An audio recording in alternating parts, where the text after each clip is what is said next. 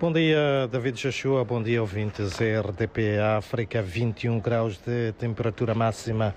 É o que o Instituto Nacional de Meteorologia prevê para esta quarta-feira aqui na capital moçambicana.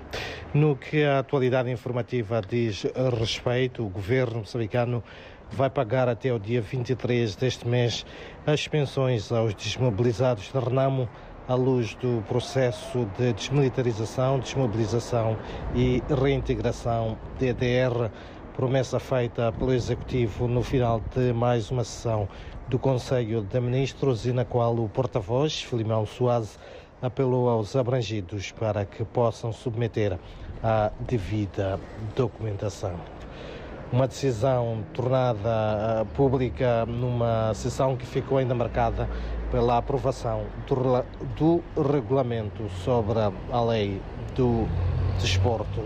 Por outro lado, arranca hoje, por quatro dias em Moçambique, a campanha de vacinação contra a polio.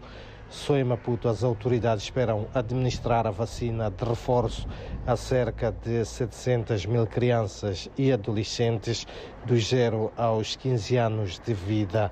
O país dispõe para esta campanha que vai privilegiar a estratégia porta a porta, pouco mais de 20 mil doses da vacina.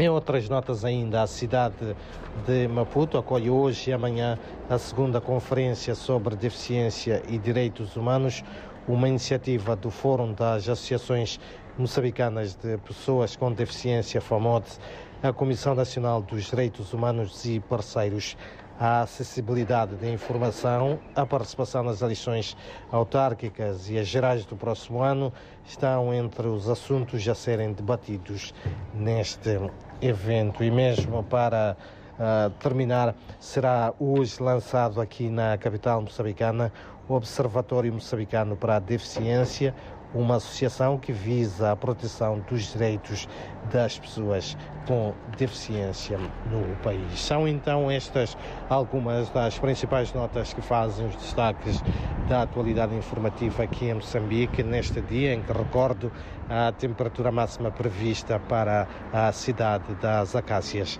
é de 21 graus.